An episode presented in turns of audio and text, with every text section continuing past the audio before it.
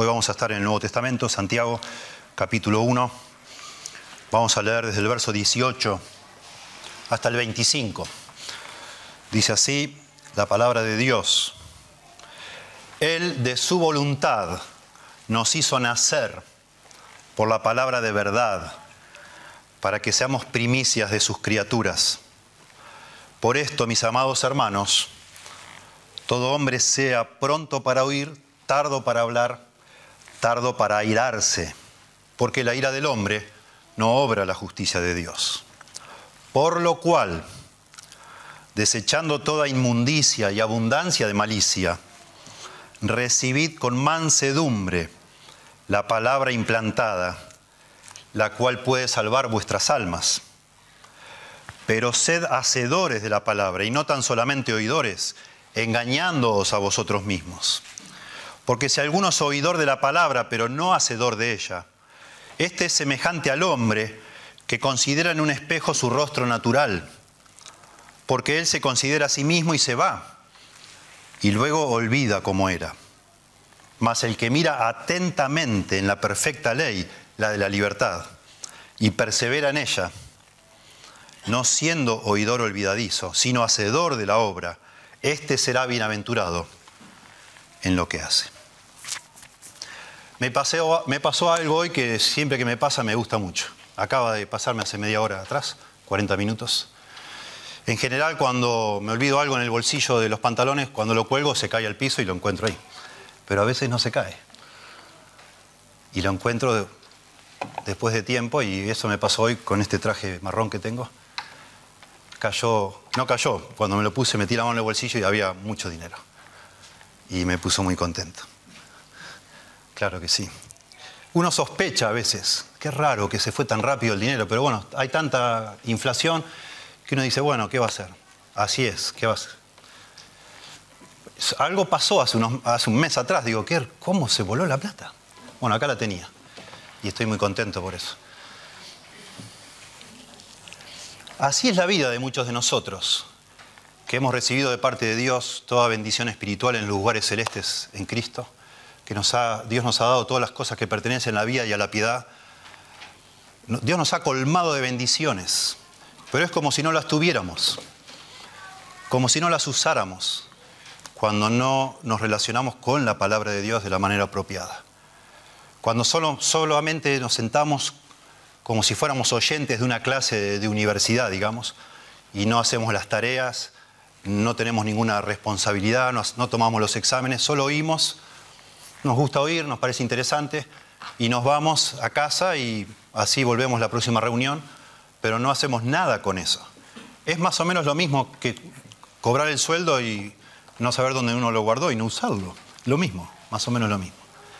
Vivimos, viviríamos, no fue en mi caso, gracias a Dios, pero hubiera podido ser en otro momento de mi vida, haber vivido un mes como si fuera pobre, cuando en realidad tenía el dinero guardado en un bolsillo. Qué, qué paradoja, qué tontera, ¿no?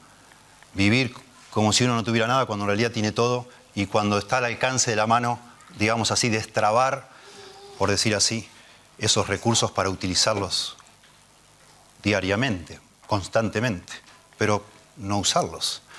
De alguna manera es lo que está mencionando aquí Santiago, cuando nos habla de la palabra de Dios que nos hizo nacer, pero que justamente porque tiene ese poder para hacernos nacer, nosotros deberíamos no solo oírla, deberíamos oírla. Deberíamos venir a la iglesia y callarnos un poco y oír esa palabra que, tuvo el poder para hacernos vivir y sigue teniendo poder para obrar en nuestra vida. Deberíamos oír y hablar menos. Pero con oír solo no alcanza, nos dice este pasaje. También debemos recibirla con una actitud, acá dice con mansedumbre. Y no solo recibirla con una actitud de mansedumbre, siendo dóciles, enseñables, sino también obedecerla, aplicarla. Porque si no es como si no la tuviéramos. Es como si no fuéramos hijos de Dios.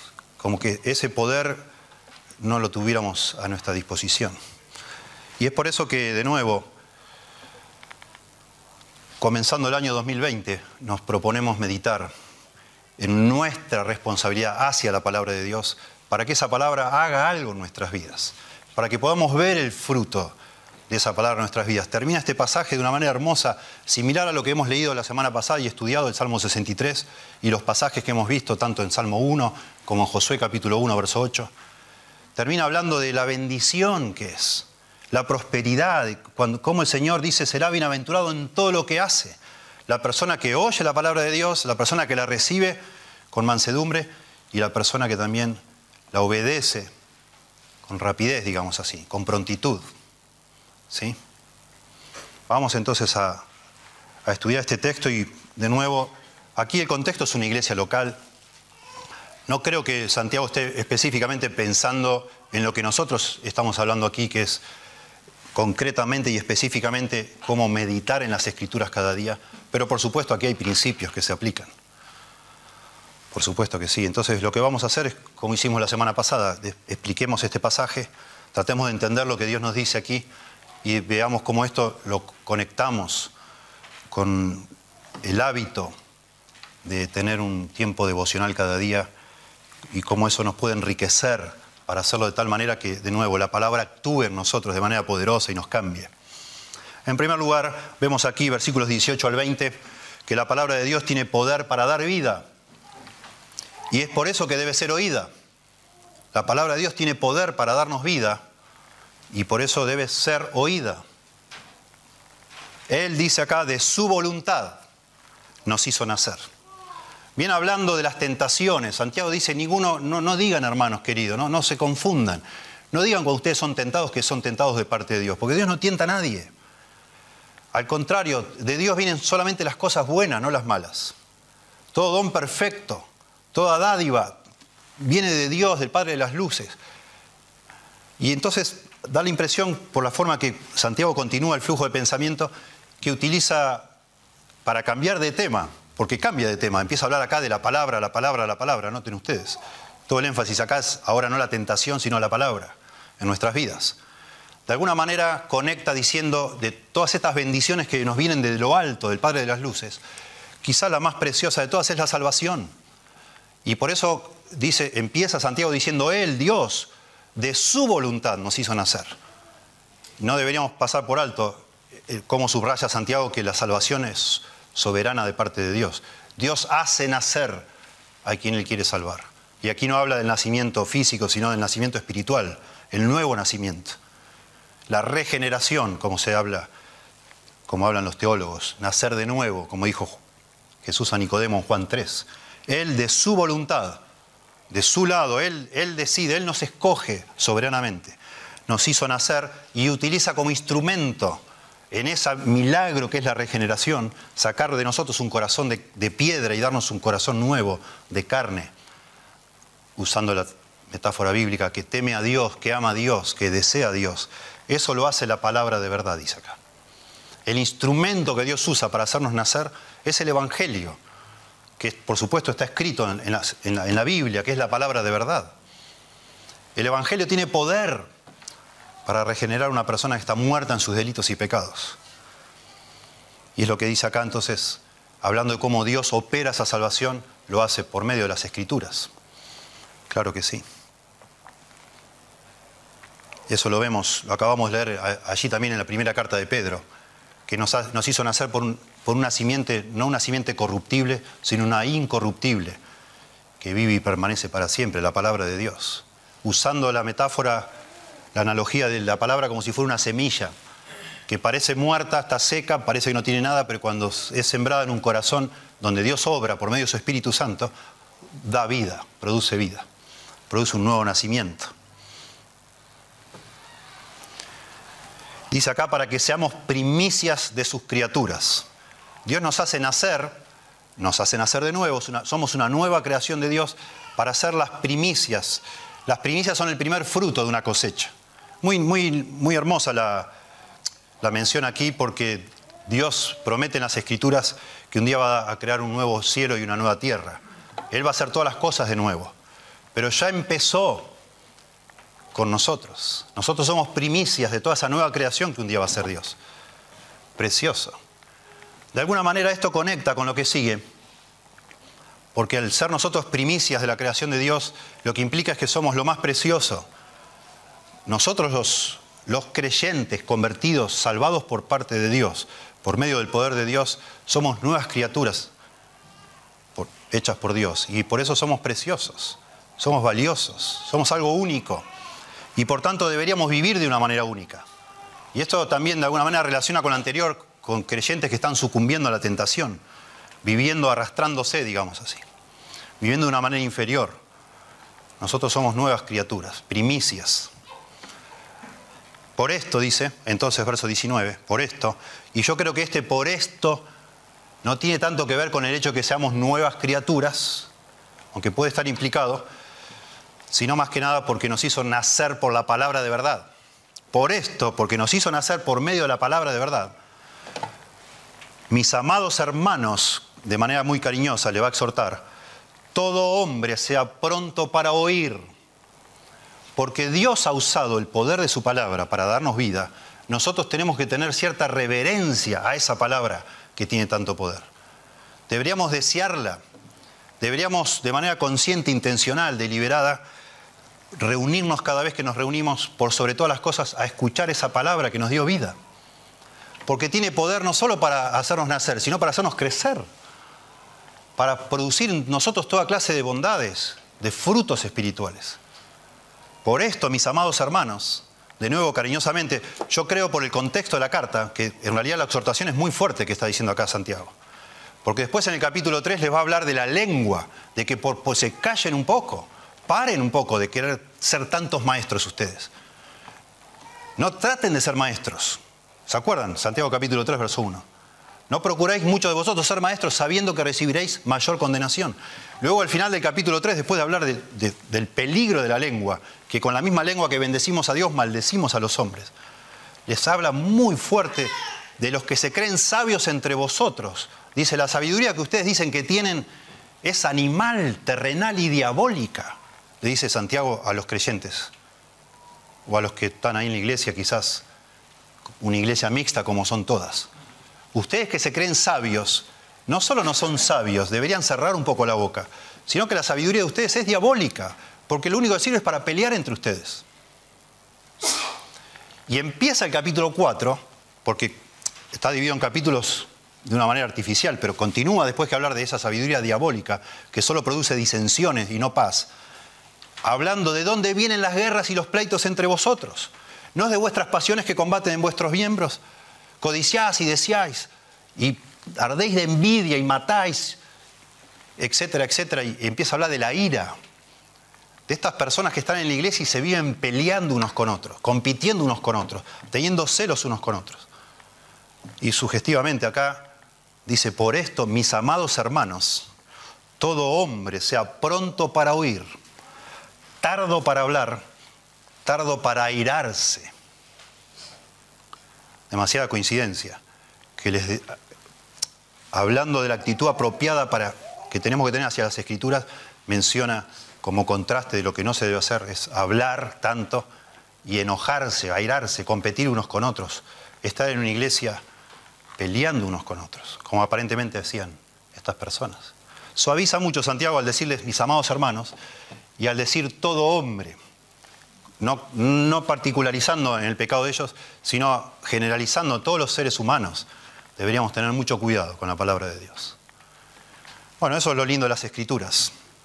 Todos los problemas que vemos, por ejemplo, en la, la, carta a los Corintios que estamos estudiando acá en Santiago, todo se aplica a nosotros. Nosotros no somos tan diferentes que los demás. No es que nosotros somos buenos y ellos eran malos. Las mismas luchas que ellos tuvieron tenemos nosotros. Claro que sí. Por eso está muy bien y aunque acá no dijera todo hombre, lo estaríamos tomando como para nosotros. Entre paréntesis, con esa actitud es que uno lee las escrituras cada día de su vida, pensando, son para mí, Dios me habla a mí, esto que está diciendo acá lo, tiene que ver conmigo, y busco aplicarlo para mí, aunque no me menciona a mí, ni a vos. Pero somos todos iguales, todos somos iguales, no hay justo ni a un uno, todos luchamos con las mismas dificultades. Solemos decir nosotros, como una forma para simplificar y para no hablar de fulano, de mengano, no nos gusta, queremos hablar de Cristo y no de personas que no sean nuestro Señor y Salvador Jesucristo. Solemos decir que hay dos clases de iglesias, pinceladas gruesas. Las iglesias centradas en el hombre o las iglesias centradas en Dios. Aquí Santiago le está escribiendo a una iglesia que está luchando justamente por no estar centrada en Dios. Y lo que está diciendo, hermanos, por esto mismo, porque ustedes han nacido por la palabra de verdad, cuando se reúnan, reúnanse a oír a Dios, a oír a Dios. Céntrense en Dios. Él es el que les va a transformar. Es, Él es el que ustedes necesitan. Y nosotros necesitamos de nuevo que se nos recuerde eso. Muchas veces nuestra expectativa al hacernos miembros de una iglesia o al unirnos a una iglesia, aunque no seamos miembros, es que alguien nos escuche, que alguien me piense en mí, que alguien me atienda, que me dejen participar, que me dejen conversar, que me dejen opinar. Y venimos a veces a las reuniones a compartir lo que nosotros nos gustaría que, que otros nos escucha, o queremos que nos, que nos hablen otros de sus cosas, y todo a un nivel humano, todo alrededor de los hombres. Y Dios está al costadito. Por esto dice, mis amados hermanos, todo hombre sea pronto para oír.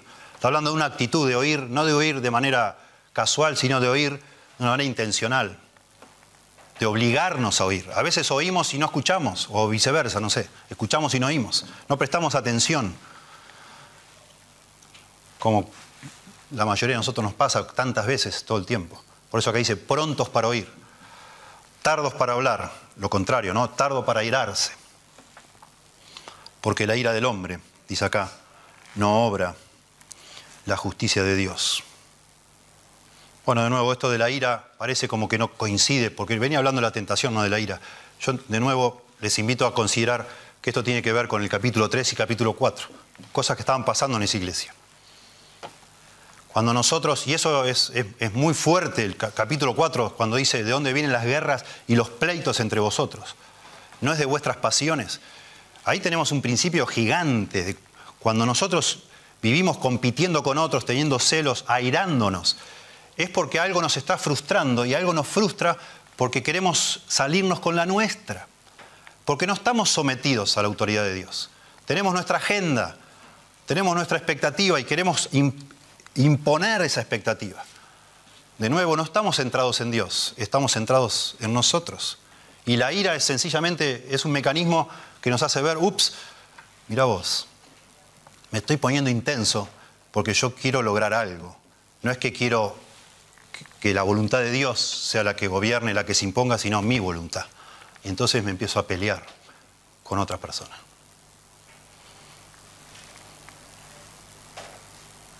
En Eclesiastés capítulo 5 se nos habla de una manera también notable porque viene hablando de otras cosas y de golpe se centra en Dios. Después sigue hablando de las cosas debajo del sol. Capítulo 5, verso 1 y 2 dice, cuando fueres a la casa de Dios, guarda tu pie y acércate más para oír que para ofrecer el sacrificio de los necios. Hay un contexto del Antiguo Testamento, ¿no?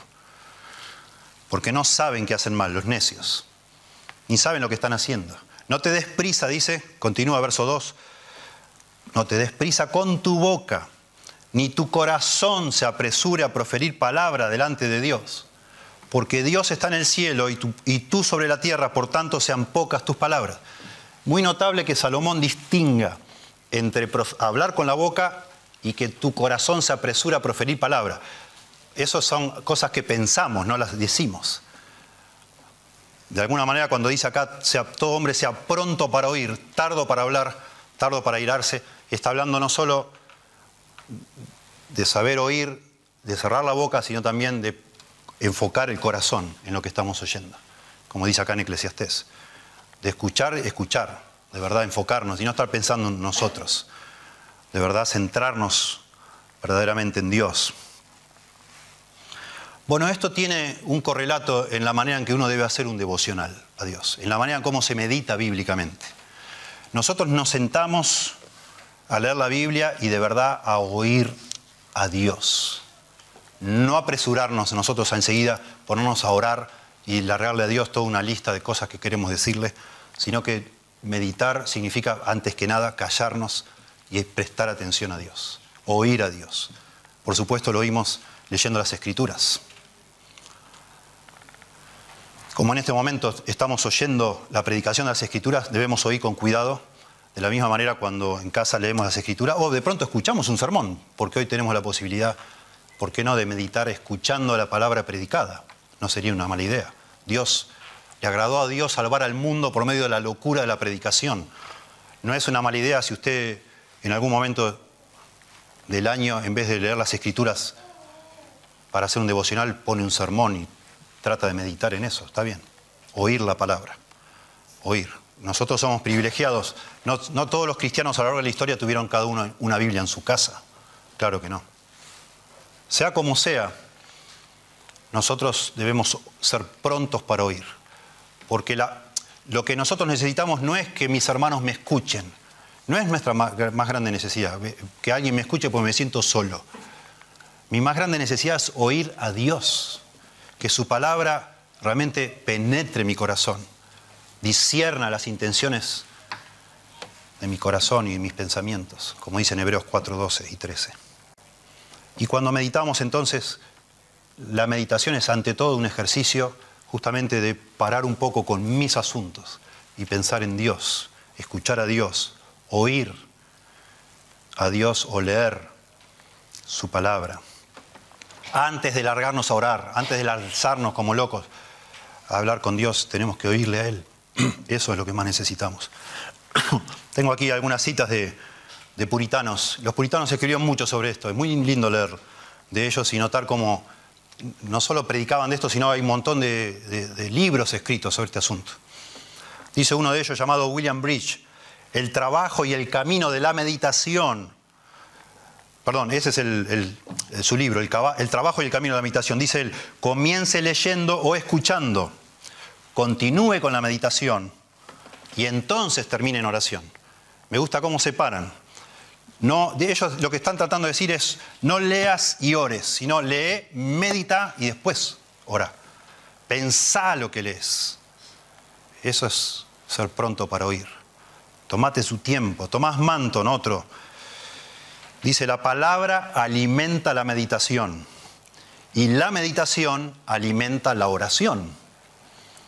Más adelante dice, la, meditación debe seguir al oír y debe preceder a la oración. Lo que asimilamos con la palabra lo digerimos con la meditación y lo exteriorizamos con la oración. Es de alguna manera introducir un, un, paso intermedio, es no apresurarnos a hablar, eso sería orar enseguida, sino meditar lo que estamos leyendo. Llegar al punto de asombrarnos con la persona de Dios y entonces orar en consecuencia. Y cuando yo pienso en orar en este tiempo de meditación, no estoy pensando en interceder por las necesidades de otros, sino en orar a Dios para tener comunión espiritual con Dios. Aparte después, uno podría dedicar a orar por las necesidades de otros.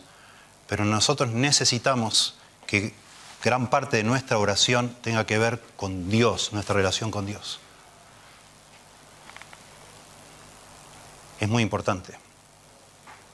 Padre nuestro que estás en los cielos, santificado sea tu nombre. Venga tu reino, hágase tu voluntad así en la tierra como en el cielo. Y después empieza a pedir. Pero primero es un modelo que da Jesús. Nos enfocamos en Dios, pensamos en Dios. Padre nuestro que estás en el cielo, santificado sea tu nombre. Me preocupo por tu nombre. Me importa tu nombre. Quiero que seas santificado, que otros te vean, que sea engrandecido, que acá en la tierra se haga tu voluntad. Estoy pensando en tus cosas, Señor. Me salgo por un momento en mis necesidades, mis asuntos, lo que le pasa a fulano, a mengano, y pienso en ti. Porque también la meditación puede ser centrada en el hombre o centrada en Dios, así como una iglesia puede ser centrada en el hombre o centrada en Dios. Debemos proponernos con la ayuda de Dios a realmente, aunque sea en un momento del día, enfocarnos en Dios, que Dios sea el centro. Y para eso, de nuevo, tenemos que aprender a frenarnos un poco de enseguida empezar a hablar y a usarlo a Dios como si fuera una máquina de, de contestar pedidos de oración. No es así. Tomás Watson, otro puritano, en un sermón llamado ¿Cómo podemos leer las escrituras con el mayor beneficio espiritual? dice, la razón por la que salimos tan fríos de leer la palabra es porque no nos calentamos en el fuego de la meditación. Interesante. Y dice otro puritano, ahora hablando de las oraciones. Se ha llamado William Bates. La gran razón por la cual nuestras oraciones son ineficaces es porque no meditamos antes de hacerlas. La lectura de la Biblia nos parece fría porque no meditamos. Las oraciones son como mecánicas porque no meditamos. Necesitamos meditar en lo que leemos y antes de ponernos a hablar, apresurarnos a hablar.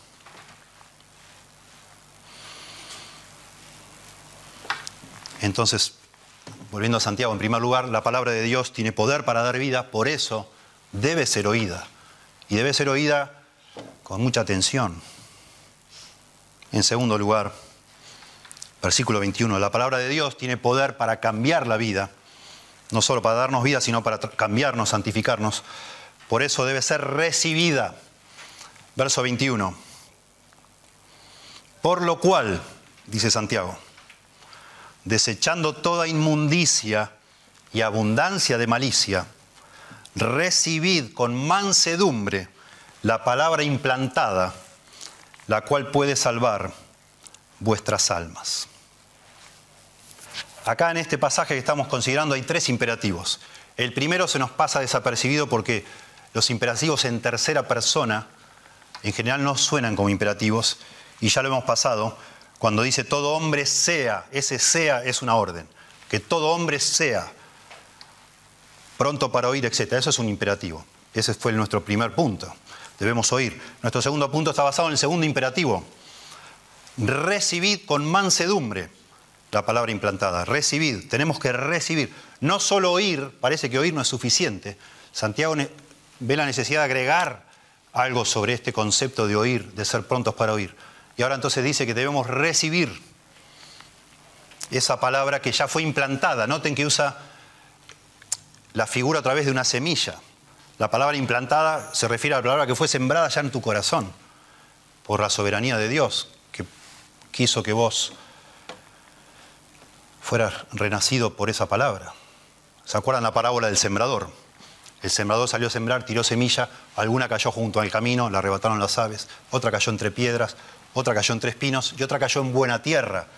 Acá está hablando Santiago al decir la palabra implantada, está implicando que esa, palabra, que esa palabra ya fue sembrada en nuestro corazón.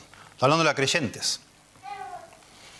Nosotros no deberíamos conformarnos con que el Señor nos ha regalado la salvación, sino que una vez, ahora que esa palabra nos ha dado nueva vida, nosotros deberíamos no solo oírla, sino recibirla de tal manera que siga obrando en nuestras vidas. Y dice acá que la forma de recibir esta palabra de tal manera que obre tiene, digamos así, dos caras, una negativa, otra positiva. Hay que desechar algunas cosas y hacer otras. Acá dice, desechando toda inmundicia y abundancia de malicia. Parecido a lo que dice Pedro, ¿no? Porque antes de, acabamos de leer nosotros, antes de decir, desead como niños recién nacidos la leche espiritual no adulterada, dice, desechad pues y da toda una lista de cosas que hay que dejar a un lado para que la palabra realmente tenga efecto, produzca fruto en nuestra vida. Muchas veces hemos ya hablado del poder de la palabra.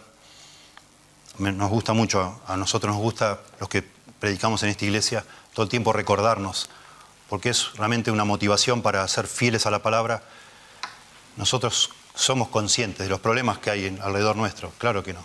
Claro que sí, ¿cómo no, lo vamos, ¿cómo no lo vamos a ver?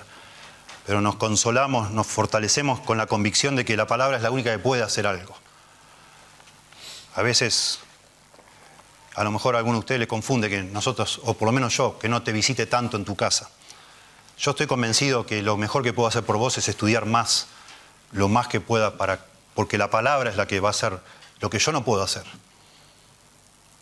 Y de pronto estaría bárbaro que nos alcance el tiempo para también ser amigos, tomar mate, pasar juntos, hacer compras, no sé, mirar películas juntos, lo que sea. Pero eso no, no tiene efecto si no hay, si la palabra no brilla en todo su esplendor entre nosotros. Por eso siempre hablamos del poder de la palabra. Notablemente, aquí en este pequeño pasaje, se habla de la Biblia como la palabra de verdad, ya leímos, verso 18, la palabra implantada, en el verso 21, en el verso 22 sencillamente le llama la palabra. En el versículo 23 se habla de la palabra en forma figurada como un espejo. Muy interesante. Y en el verso 25 le llama la perfecta ley, la de la libertad. Santiago está, es, el es el tema central de este pasaje, la palabra de Dios y su capacidad de producir en nosotros algo, de producir vida, de transformarnos. No solo la Biblia es poderosa para producir salvación, sino para cambiarnos. Por eso dice que es útil, toda palabra, toda la escritura es inspirada por Dios y es útil para enseñar, para redarguir, para corregir, para instruir en justicia, a fin de que el hombre de Dios sea perfecto, enteramente preparado para toda buena obra. La palabra de Dios actúa en vosotros los creyentes, dice allí en Hechos 20, 31 y también en 1 Tesalonicenses 2, 13. Obra, opera en nosotros, produce algo. Eso es lo que llamamos la santificación. Jesús dijo en esa oración sacerdotal de Juan 17, santifícalos en tu verdad, tu palabra es verdad. O sea, santifícalos en tu palabra. Santificarnos es transformarnos, cambiarnos a la imagen de Cristo. David dice en el Salmo 19, la ley de Jehová es perfecta, que convierte el alma. El testimonio de Jehová es fiel, que hace sabio al sencillo. Los mandamientos de Jehová son rectos, que alegran el corazón. El precepto de Jehová es puro, que alumbra los ojos. Nosotros que predicamos necesitamos la convicción, todo el tiempo recordarnos, para no irnos, para no llenar nuestros sermones de anécdotas, de cuentitos, de tonteras que no, no sirven para nada. Capaz que causan gracia, son más interesantes a lo mejor a nuestros oídos mundanos, no sé, terrenales. Nosotros nos esforzamos por meter más de la Biblia y sacar más de nosotros de los sermones. Yo creo que para hacer un devocional apropiado también debemos esforzarnos, mucho, en que sea la palabra la que nos hable. Por eso, de nuevo, a veces nosotros somos flojos. Empezamos y después lo dejamos, lo abandonamos y hacemos otras cosas. Nos falta esa convicción de que lo que más desesperadamente necesita nuestra vida es la palabra de Dios. Nos falta estar realmente convencidos de que aunque nos parezca que no pasó nada cuando leí la Biblia y medité y oré, aunque no me acuerde de nada a la tarde de lo que leí, Dios está obrando. La palabra de Dios nunca vuelve vacía, siempre está obrando. Pero tengo que abrirla, leerla y abrazarla, recibirla, como dice acá para que eso eh, pase en mi vida, para que por ella crezcáis para salvación, dice en 1 Pedro capítulo 2.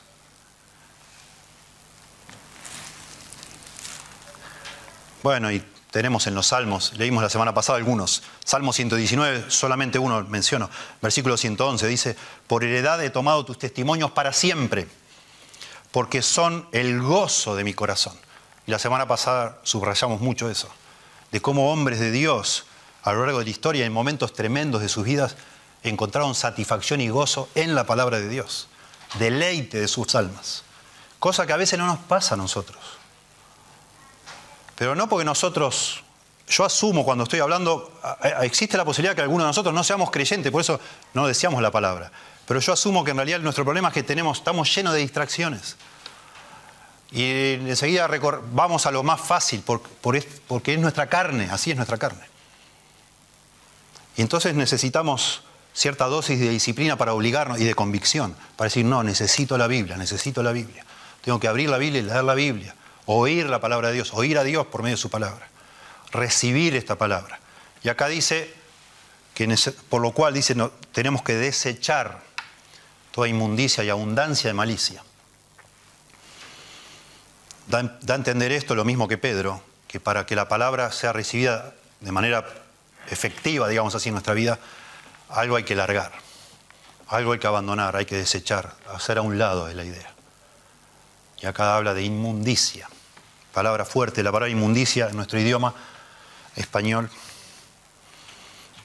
Habla de, eso se refiere a impureza moral, algún tipo de profanación. Y notablemente, notablemente, no me animo a hacer de esto un punto muy fuerte, pero notablemente esta palabra se suele usar también para referirse a la cera en los oídos en aquella época. A lo mejor Santiago usa esta palabra acá porque de alguna manera está pensando que no podemos oír bien si tenemos los oídos tapados. No sé, no lo sé.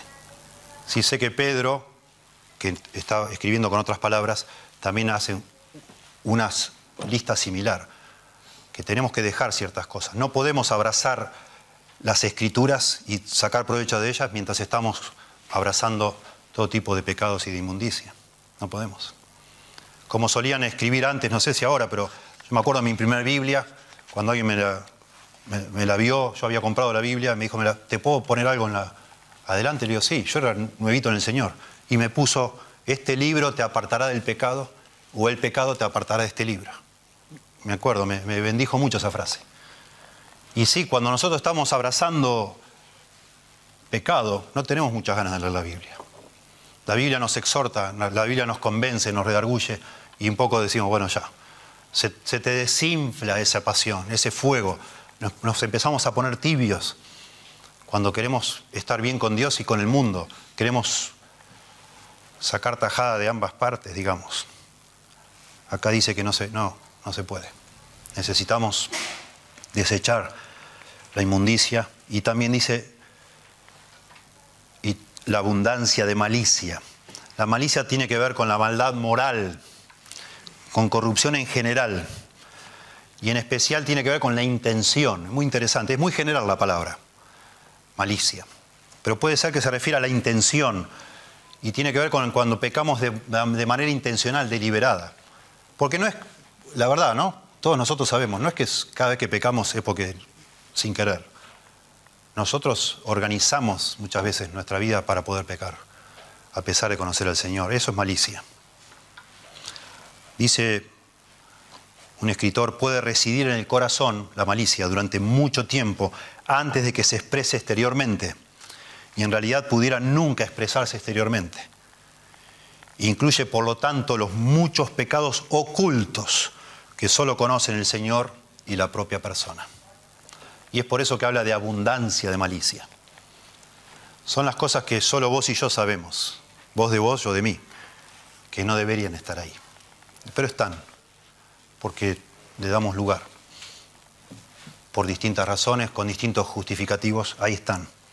Bueno, eso impide que la palabra de Dios haga todo su efecto en nosotros, actúe de la manera que debería actuar.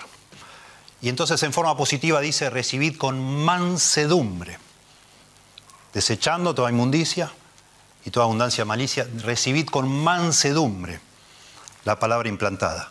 Y eso de nuevo habla de la, de la, actitud de receptividad hacia la palabra de Dios. La mansedumbre es una palabra emparentada con la humildad. En este, acá está muy bien traducida como mansedumbre, es la idea de, de, ser dócil a Dios. De cuando escuchamos a Dios o leemos de su palabra, tener esa actitud de como un niño que tiembla ante su palabra, dice en, en Isaías. De ser obediente, manso, dócil enseñable, humilde, por supuesto, libre de orgullo, libre de resentimiento. Venir a Dios con esa actitud, Señor, por favor, háblame, te necesito. Y estoy listo para hacer lo que me digas. Así se recibe la palabra de Dios. Con solicitud, con esa actitud humilde. Muy lindo cuando dice allá en Colosenses 3:16, dice, la palabra de Cristo more en abundancia en vosotros. Esa palabra morar es la idea de vivir o de morar en una casa como si uno fuera el dueño, no, un visitante. Que la palabra de Cristo more en abundancia en vosotros es como que, que sea que nosotros le demos tal lugar en nuestro corazón que ella es la que manda, ella es la que decide, como si fuera dueña. Uno cuando va de visita a una casa, en general no toca nada. No anda revisando los cajones, no cambia de lugar y dice, mm, qué feo este cuadro, lo voy a sacar qué ridículo el dueño de esta casa, qué mersa. No, nadie hace eso. Eh, nada es tuyo, vos no puedes hacer nada ahí. Cuando sos huésped, cuando sos dueño, haces lo que, lo que quieras hacer. Cuando decimos que la palabra debe morar en nuestro corazón es que ella hace lo que quiere hacer. Y eso es lo mismo que recibirla con mansedumbre, con docilidad. Señor, aquí estoy, soy tu siervo, háblame, trataré con tu ayuda de poner en práctica todo lo que vos digas. Bueno, de nuevo, esto es muy importante para hacer un devocional. Volviendo ahora a nuestra, una aplicación de esto antes de pasar al último punto. Nosotros comenzamos leyendo la Biblia A lo mejor ahora empieza el año, allí tenemos, todos los años ponemos la lectura de la Biblia en un año, que tiene casilleros. Ustedes más o menos, dicen los que saben que la Biblia se lee completa en 70 horas. 70 horas, no es tanto, ¿eh? Si uno se pusiera repilas, y si no se duerme uno, y si está concentrado, de pronto en una semana uno podría leer la Biblia, 70 horas de lectura. Pero bueno, lo distribuimos por un año. Más o menos una hora por día, según la, velocidad con que usted lea. Yo digo, eso está muy bien para tener un conocimiento amplio de las escrituras, siempre está bien llenarnos de la palabra, hacer conexiones que nunca habíamos visto, tener como en el, fondo de la mente esas nociones de dónde están las cosas, de qué habla, pero eso no reemplaza la meditación. No se trata de llenar casilleros y de tildar, no se trata de eso. Se trata otra vez de una actitud de corazón que nosotros comenzamos a leer, de pronto si querés hacer ese sistema, leer la Biblia en un año, y de repente encontrás un pasaje que te toca el corazón con mansedumbre. Ahí frenás, no importa lo que sigue, no importa el casillero, no interesa. Estamos, interesa vos y tu relación con Dios. Dios llamó tu atención sobre algo de las escrituras. Bueno, ahí frená y medita en eso y no sigas leyendo, no importa. Y no importa si mañana no continúas de donde dejaste y de pronto seguís en el siguiente casillero. No viene al caso. Es más importante meditar en lo que estás leyendo que leer un montón. Eso condice más con esta actitud de oír, de ser pronto para oír y de ser manso para recibir, abrazar, atender. Escuchen, en primer lugar dijimos, versos 18 al 20, la palabra de Dios tiene poder para dar vida, por eso debe ser oída, por sobre todas las cosas. Lo que más debe hacer una iglesia es predicar la palabra y nosotros nos reunimos para oír la palabra. No puede ser que en una iglesia se cante una hora y media y se escuche un sermoncito de 15 minutos o 20. Eso es exactamente en contra de lo que dice acá. Nosotros no venimos a cantar acá. Por sobre todas las cosas, el acto principal de adoración en una iglesia es callarnos la boca y escuchar a Dios, con una actitud reverente. Eso es adoración a Dios. Por supuesto le cantamos a Dios, por supuesto oramos, hacemos otros elementos, pero el principal de todos los elementos, si queremos que Dios sea el centro, es que la palabra sea oída. Oída. Segundo lugar, versos 21, la palabra de Dios tiene poder para dar vida o para cambiar vidas también. Por eso debe ser recibida, no solo oída, sino también recibida con mansedumbre. En tercer lugar, versos 22 al 25. Escuche bien, la palabra de Dios tiene poder para dar vida y para cambiar la vida de los que ya han nacido, pero solo si es obedecida. No, al decir esto, no estamos quitándole poder a la palabra de Dios. Es lo que dice la Biblia. La palabra de Dios tiene poder para dar vida y para cambiar la vida solo si es obedecida. Verso 22. Pero, sed hacedores, tercer mandato aquí, tercera orden. Y note que empieza con un pero. Por eso aquí en, en, mi principio yo digo la palabra de Dios tiene poder para dar vida y cambiar la vida, pero solo si es obedecida, porque acá dice pero también. Todo muy lindo lo que, dice, lo que acaba de decir Santiago, pero agrega acá un pero. Pero, sed hacedores de la palabra. Todo lo que dije antes es todo cierto, pero con una condición. Tenés que obedecerla a la palabra. Tenés que hacerla, sed hacedores. Y ese es el gran problema, nuestro gran problema. No solo nuestro, en todas partes. He estado casi ocho años con mi familia siendo miembros de uno de los expositores vivos más, más dotados que hay. Quizás pasa la historia como uno de los mejores de toda la historia, el doctor MacArthur. Y he visto personas que hace años que están ahí y no viven como si fueran cristianos. No parecen cristianos. Y saben de memoria montones de cosas. Y están orgullosos de ser miembros de esa iglesia. Pero son solamente oidores, no hacedores. Y lo mismo, por supuesto, puede pasar acá, y de hecho pasa. Pasa y mucho, demasiado. Así somos nosotros. Somos propensos, dice acá, a engañarnos a nosotros mismos pensamos que hemos aprendido algo solamente porque lo escuchamos y lo entendimos. Y ya decimos, ah, sí, sí, ya sé, ya sé. pero no lo hicimos todavía.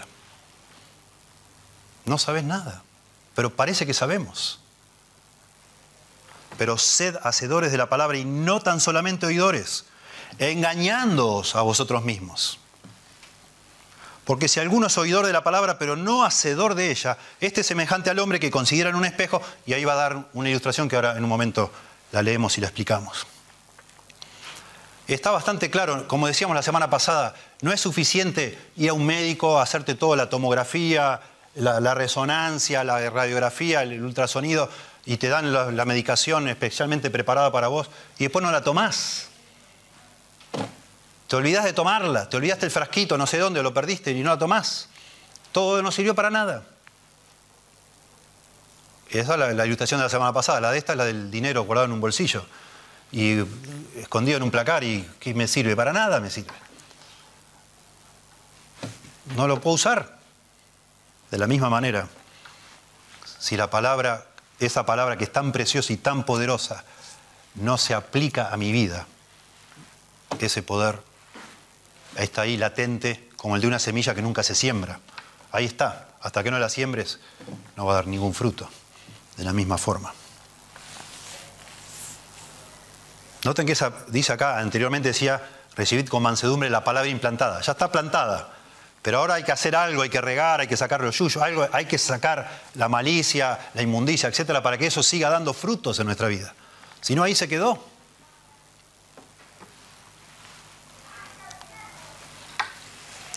A veces recibimos bendición, nos pasa leyendo libros, a mí me pasa, hay autores que me fascinan, me encanta cómo dicen las cosas, cómo lo organizan, cómo la lógica, etc. Digo, wow, qué maestro. Y tenemos la tendencia a fascinarnos con algo, decir, wow, qué bueno. Y ahí quedó todo. Y no hacemos nada. Nos quedamos satisfechos solo con entender algo, decir, uh, no, nunca lo había visto así, qué bueno que está. Wow. Y no hacemos más nada usando la ilustración que sigue, es como que nos miramos en un espejo y decimos, wow, qué buen espejo, qué tremendo este espejo. Wow. Y nos pasamos hablando del espejo y, en realidad viste que tenías toda la cara sucia y no te la lavaste la cara, te fascinaste con el espejo. Es más o menos lo mismo, decir, wow, qué bien que predica este. Y nos pasamos hablando de fulano, mengano, ¿viste la predicación esta? Fíjate, mira, te mando el link. Y está con la predicación y estamos todos hablando de fulano, de mengano. Qué, bárbaro este hombre cómo predica, me encanta cómo habla, me, emociona, me pone la piel, de, la piel de gallina, qué sé yo, lo que sea. Y no hacemos nada. Escuche lo que dice MacArthur, muy interesante a propósito de esta palabra sed hacedores, sed hacedores. Dice, una cosa es tener que batallar durante algunos días o semanas en un conflicto armado. Y otra diferente es ser un soldado profesional, cuya vida está dedicada por completo a los asuntos de guerra. Una cosa es hacer reparaciones ocasionales en la casa y otra muy diferente es ser un constructor profesional. Una cosa es enseñar ocasionalmente una clase en la escuela dominical y otra muy diferente es tener un llamado divino y un don divino como maestro de la palabra. Aquí Santiago se refiere al cristiano como hacedor de la palabra, subrayando lo que es, no lo que hace. Los cristianos debemos ser hacedores, no solo obedecer la palabra cada tanto, debemos hacerla todo el tiempo, sed hacedores de la palabra. Es muy fuerte de pensar. Debe ser una constante, sed hacedores, constantemente. No todo esto, esto solamente es un medio, no es un fin en sí mismo un sermón. Es un medio que Dios utiliza, así como nos hizo nacer por la palabra de verdad, un instrumento. Escuchar un sermón es un instrumento, hacer un devocional es un instrumento, tener un papelito para leer la Biblia un año es un instrumento. Son todos medios, pero el fin no es un fin en sí mismo. El fin no es saber un montón de cosas, sino vivirlas, hacerlas. Ser hacedores de la palabra. Pero adivinen qué, cuando esa persona, o como somos nosotros que estamos describiendo, nos encanta oír, oímos de todo, sabemos de libros, citamos, no, esto lo dijo fulano, mengano, ponemos la frase en, Facebook con el dibujito y, y, la compartimos y la posteamos, la relinqueamos y yo qué sé más, y no hacemos nada de lo que dice. Adivinen qué, a veces parece que no somos cristianos. Sabemos un montón de cosas, pero si no las hacemos, alguna persona nos mira y no ve la diferencia. A veces nuestros familiares ni ven diferencia de lo que nosotros decimos que hemos nacido nuevo, que hemos cambiado todo, pero a veces ni se nota, porque no somos hacedores de la palabra. Por eso dice, se engañan a sí mismos, se engaña a sí mismo. Tremendo, muy fuerte también eso. Por un momento, y solo, de nuevo, yo estoy haciendo esta serie la semana pasada y esta acá termina asumiendo que somos todos hijos de Dios los que estamos escuchando esto y animándonos a, que revisemos los bolsillos, digamos así, a que busquemos los recursos que ya Dios nos dio y aprovechemos en este nuevo año. Pero por un momento, pensando en este punto, se engaña a sí mismo, pensemos por un momento la posibilidad que te estés engañando al punto de que ni siquiera sos cristiano o cristiana. Porque eso es uno de los grandes temas del Nuevo Testamento, que personas se engañan a sí mismos al punto de que en, aquel día muchos me dirán, Señor, Señor, y yo diré, nunca os conocí. Y hay una, hay una posibilidad de que si vos pasa la, pasa la vida, pasan los días, pasan las semanas, los años, y no, no te entusiasma leer la Biblia, hay una posibilidad cierta de que no hayas nacido de nuevo, porque no te atraen las cosas espirituales. Puede ser por las distracciones, pero puede ser que realmente no hayas nacido de nuevo, y especialmente si no obedeces lo que lees. Leo solamente algunos pasajes para reforzar este, esto que acabo de decir. Dice 1 Juan 3:10, en esto se manifiestan los hijos de Dios y los hijos del diablo. Todo aquel que no hace justicia y que no ama a su hermano no es de Dios. 1 Juan, capítulo 2, un poco antes, versos 3 y 4. Y en esto sabemos que nosotros le conocemos si guardamos sus mandamientos, si hacemos lo que Él dice. El que dice yo le conozco y no guarda sus mandamientos, el tal es mentiroso y la verdad no está en Él.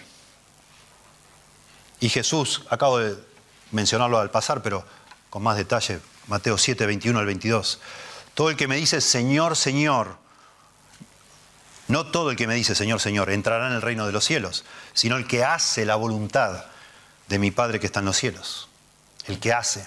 Muchos me dirán en aquel día, Señor, Señor, ¿no profetizamos en tu nombre? Y en tu nombre echamos fuera demonios, y en tu nombre hicimos muchos milagros. Y entonces les declararé, nunca os conocí, apartados de mí, hacedores, hacedores de maldad. Lo que está diciendo acá Santiago, sed hacedores. Algo que me distingue, yo soy un hacedor de la palabra. Un no creyente es un hacedor de maldad.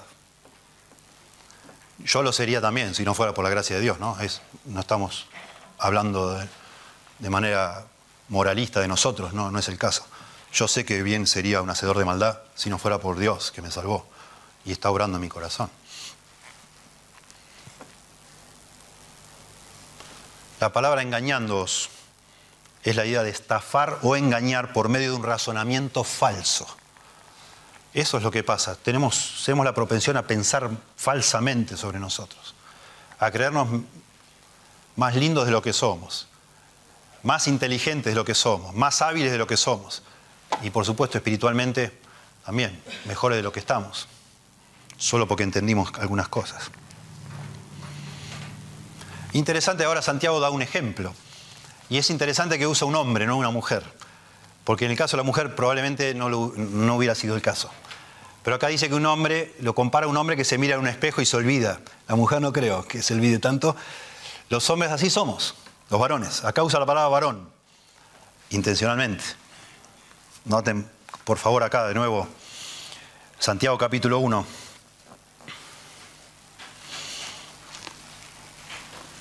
Verso 23. Porque si alguno es oidor de la palabra, pero no hacedor de ella, este es semejante al hombre, varón, que considera en un espejo su rostro natural, o sea, su rostro como nació, es la idea, de nacimiento. Y entonces va a ser un ejemplo de eso. Tenemos que pensar por este ejemplo, es muy interesante, porque la palabra considera, noten que está ahí en el verso 23, eh, semejante al hombre que considera en un espejo. La palabra considera es bastante intensiva, no es, no es una mirada así nomás, es una mirada detallada. El punto acá no es que el hombre no, se mira, no mira bien, sino que se olvida. Ese es el punto que está haciendo Santiago.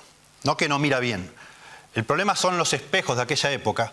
Por lo general era un metal lo más pulido posible y llegó a haber espejos de oro o de plata muy caros, pero aún los de oro y de plata no eran tan eficientes como después del siglo XIV que se mejoró la tecnología de los espejos, ¿no? sobre todo el vidrio. El, libro, perdón, el siglo XIV. Entonces una persona tenía ahí metal más o menos pulido y tenías que ir moviéndolo para ver la luz. Eh, tenías que tomarte un cuidado para verte bien en el espejo.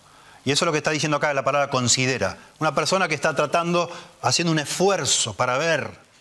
Muy interesante porque esta persona hace el esfuerzo para ver, implicado por la palabra considera, pero el problema es que después se olvida de lo que vio. Muy interesante. De pronto, cada semana usted hace un esfuerzo por aguantar acá una hora de, predicación. A lo mejor usted hace un esfuerzo por abrir la Biblia y leerla porque no le nace naturalmente, como a mí. El problema nuestro no es tanto en oír, sino lo que dice acá Santiago es en hacer. El punto acá que está reforzando es ese. En hacer, no hacemos lo que hemos leído, lo que hemos escuchado, lo que nos puso la piel de gallina, etc. Después nos olvidamos. Al rato ya se nos fue todo. verso 23.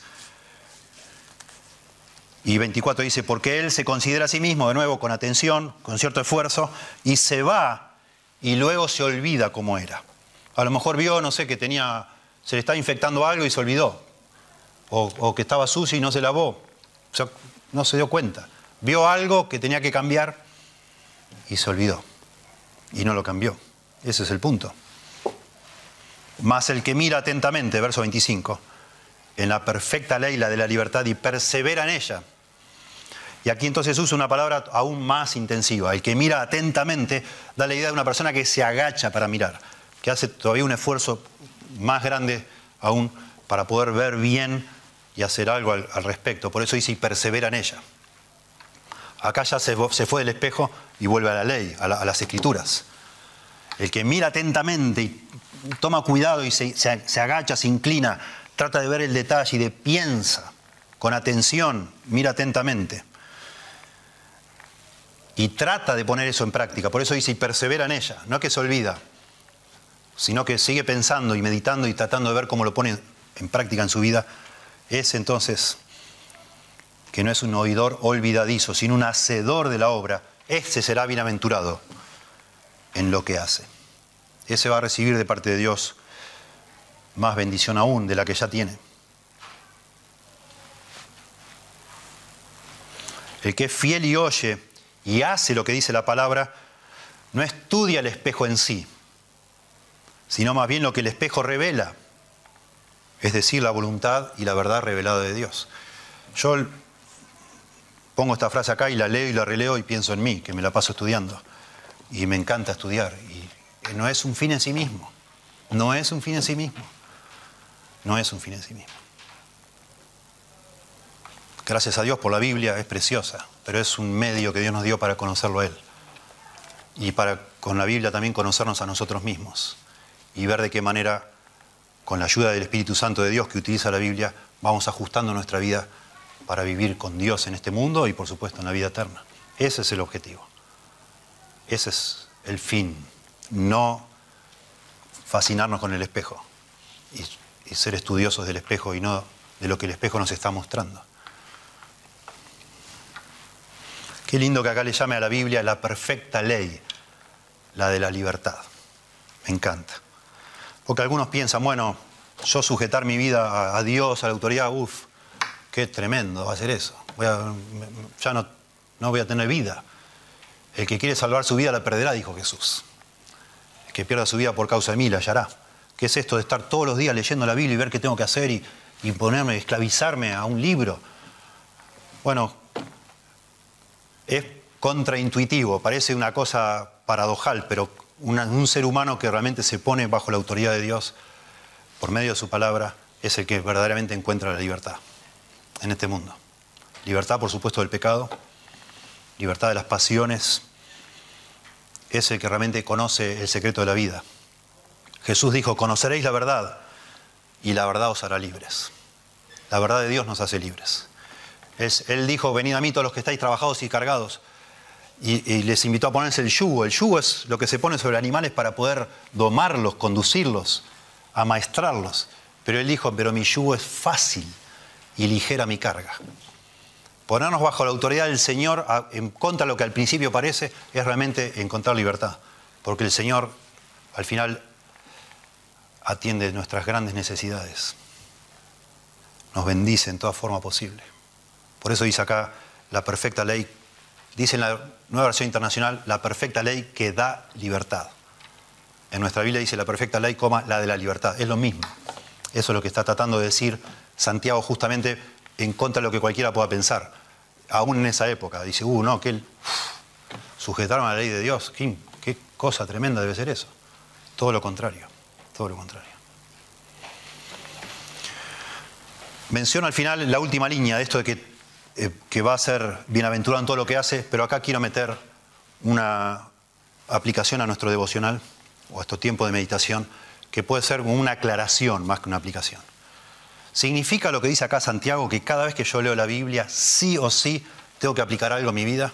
¿Sí o sí tengo que salir con un plan de algo para obedecer? Tendría que tener una agenda al lado de la Biblia y, cuando, y poner algo para hacer ese día. Sí o sí tengo que hacer algo práctico, si no, no hice un devocional apropiado? Bueno, sí y no. Depende de lo que nosotros entendamos por aplicación. Pensemos por un momento, es el final, pero necesitamos introducir acá algo nuevo, que para mí es muy valioso, de nuevo, para ayudarnos a ser más intencionales en nuestra meditación. Miren, la vida de una persona no consiste en, en listas de cosas para hacer, obvio. A veces así parece, pero no. Nuestra vida se vive, es, lo que fluye de lo que somos interiormente, de nuestro carácter, no de cosas que nos proponemos, para, incluso las decisiones que tomamos. El 99% de las decisiones que tomamos las tomamos sobre la marcha. No frenamos a, pensar los pros y los contra y qué hago y qué dirá Dios y no, ¡fum! decidimos instantáneamente y instantáneamente hay otra decisión y así, todo el tiempo. Pero todo eso fluye de lo que somos interiormente, lo que es la esencia de nuestro ser. Y la Biblia, por supuesto, tiene mucha injerencia en lo que somos. Claro que sí, los hijos de Dios, los creyentes. Una vez que usted se convirtió, Dios lo convirtió a usted en un hijo o una hija de Dios, Dios está obrando a través de la palabra y obrando en mí para formar a Cristo en mi vida. Nosotros somos transformados por medio de la renovación de nuestro entendimiento. Pablo mismo oraba, cuando oraba por los creyentes, no con listas de cosas para hacer, sino pidiendo para que sean llenos de toda sabiduría, entendimiento espiritual, para que sepan hacer lo que es bueno, lo que agrada a Dios, etcétera, etcétera. De manera que nosotros tenemos que tener mucho cuidado con este concepto tan lineal, tan, tan simplificado, de decir, bueno, leo la Biblia, a ver qué tengo, y, fuerzo un texto, no sé, justo me tocó leer, no sé, en crónicas, y quiero aplicar algo para mi vida y, y, le busco la vuelta, al final termino alegorizando un pasaje para poder obedecer algo, si no, parece que estoy quebrantando lo que dice Santiago. No es lo que hay que hacer así, no es así, no es así. Gran parte de lo que nosotros buscamos cuando leemos la Biblia es asombrarnos ante Dios. Y eso tiene poder de transformarnos y de afectar a un nivel práctico nuestra vida, más de lo que nos imaginamos. Nosotros deberíamos, por sobre todas las cosas de nuevo, procurar que Dios sea el centro de todo lo que hacemos. Cuando una persona bien intencionada lee la Biblia solamente buscando algo para aplicar a su vida, a su vida, mi vida, mi vida, mi vida, al final parece que termina manipulándolo a Dios como si Dios estuviera al servicio mío. Y se termina distorsionando algo que, por supuesto, la Biblia tiene que ver con vos y conmigo. Claro que sí. La Biblia fue escrita para oyentes originales, pero indirectamente para nosotros. Nos dice allá en, Romanos, se nos habla de que las cosas que sucedieron antes sucedieron para darnos esperanza a nosotros, lo mismo en 1 Corintios 10, para nosotros fueron escritas. Y leemos sabiendo que Dios nos habla a nosotros. Pero nosotros, por sobre todas las cosas, necesitamos a Dios. Y Dios es el que nos va transformando. Escuche lo que dice John Piper. Una vida piadosa fluye de un corazón asombrado. un corazón que se asombra de la gracia. Vamos a la Biblia para asombrarnos, para sorprendernos de Dios y de Cristo, de la cruz, de la gracia y del Evangelio. Yo entiendo y les propongo, les animo a comenzar este año, por sobre todas las cosas, buscando asombrarse de Dios cuando leemos las Escrituras. Creo que cuando yo soy capaz y vos sos capaz de asombrarte de Dios, eso te pone en un modo apropiado para ser justamente manso a la autoridad de Dios, para tener esa mansedumbre que se requiere, para que la palabra actúe en tu corazón. Asombrarnos delante de Dios nos predispone para adorar a Dios y nos pone en el modo apropiado para orar a Dios, justamente, para decirle, Padre nuestro que estás en el cielo, santificado sea tu nombre tu nombre es lo que me importa, no el mío. Tu voluntad sea hecha, no la mía, tanto en el cielo como en la tierra. Eso sucede cuando nosotros de nuevo nos ponemos en el lugar apropiado y una de las palabras más lindas para definir eso es asombro, asombro de Dios. El tipo de aplicación más importante para buscar cuando nos encontramos con la palabra de Dios es ese asombro perseverar en las escrituras aplicándolas a tu alma, orá para despertar tus afectos, para que Dios despierte tus afectos. Lleva la Biblia a tu corazón. Eso es lo que hacemos cuando meditamos.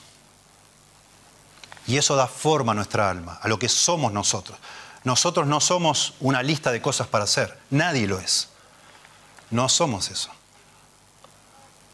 Por eso es tan importante, y hemos dicho ya tantas veces la frase famosa de Tozer, lo que una persona piensa cuando piensa en Dios es lo más importante de esa persona. De manera que tenemos que realmente empezar como nunca en nuestra vida a pensar en Dios. Pero de verdad pensar en Dios, meditar en Dios, asombrarnos con Dios y por supuesto, si nos toca un pasaje que habla de un imperativo o algo que hay que aplicar, tratemos de aplicarlo para ser hacedores de la palabra. Si Dios nos muestra ídolos en nuestro corazón, un pecado, etc., ahí nos ponemos en ese modo arrepentido y decimos, Señor, por favor, perdóname por esto, ayúdame, Señor. Tengo miedo de volver a hacerlo. No quiero, no quiero ser rebelde, pero sé que soy débil en esta área. Acabo, lo veo acá de nuevo, pero no es la primera vez que lo veo. Yo sé que, que voy a tratar de aplicarlo, pero voy a volver a caer. Señor, ayúdame. Dame fuerza, Señor, etcétera, etcétera, etcétera. Tratamos de obedecer, tratamos de ser hacedores, pero por sobre todas las cosas, tratamos de usar la Biblia para tener comunión espiritual con Dios. De eso se trata nuestra vida. Y eso va a ir cambiando nuestro carácter. ¿Qué es lo que necesitamos para crecer, para madurar? Termina con una bendición hermosa esto. Será bienaventurado en todo lo que hace o en lo que hace. Y esto de nuevo relacionado con... Parece que es como una fórmula. Está ya en, en Josué capítulo 1, verso 8, está en el Salmo 1, verso 2. Nosotros leemos las escrituras meditamos las escrituras, parte de la meditación es ver cómo lo ponemos en práctica para obedecer, para atender, para oír. Y el Señor nos bendice. El Señor nos bendice. La Biblia es una bendición que Dios nos ha dado. Pero cuando nosotros obedecemos las escrituras, esa bendición parece que se empieza como a, multiplicar y a multiplicar, a multiplicar, como una, en forma exponencial, digamos acá. Digamos así, como dice acá, que seremos más bendecidos aún. Todo lo que hace prosperará. Será como árbol plantado junto a corrientes de agua, dice el Salmo 1, etc. Tres actitudes, entonces, para prestar atención a la palabra, oír con atención, recibir con mansedumbre, obedecer con prontitud. Te damos gracias, Señor, por tu palabra. Por favor, úsala en nuestra vida. Ayúdanos, Señor, a tomar un hábito quizás comenzar como un hábito que nos proponemos con disciplina, de manera intencional, pero quisiéramos, Señor, que se transforme en un deseo, en un, placer, en una, como en algo que nos falta si no lo hacemos, Señor. Ayúdanos, Señor, a, apuntalar esta área de nuestra vida.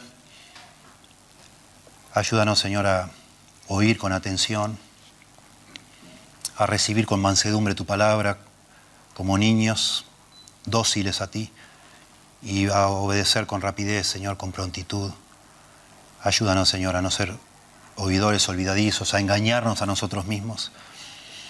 Ayúdanos con tu palabra a construir nuestro carácter, Señor, semejante a Cristo.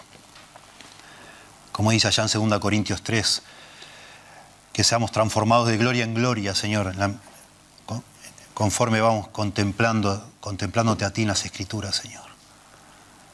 Que nos ayudes, por favor, Dios, para que tú seas el centro de nuestra vida, el centro de nuestra meditación. Ayúdanos, Dios, por favor, te necesitamos. Y si alguno de los que escucha de pronto duda o reconoce que no, no, no tiene vida espiritual, no tiene esa sed espiritual por tus cosas, que también le concedas, Dios, el arrepentimiento el correr a ti, Dios, tomar esto en serio. Ayúdanos a tomarte en serio, Dios. Así como en esta época todo el mundo toma su cuerpo tan en serio, con la comida, con el ejercicio, con tantas cosas, Dios, que tomamos nuestra alma en serio, Dios. Ayúdanos, Dios. Por favor, te lo rogamos en el nombre de Jesús. Amén.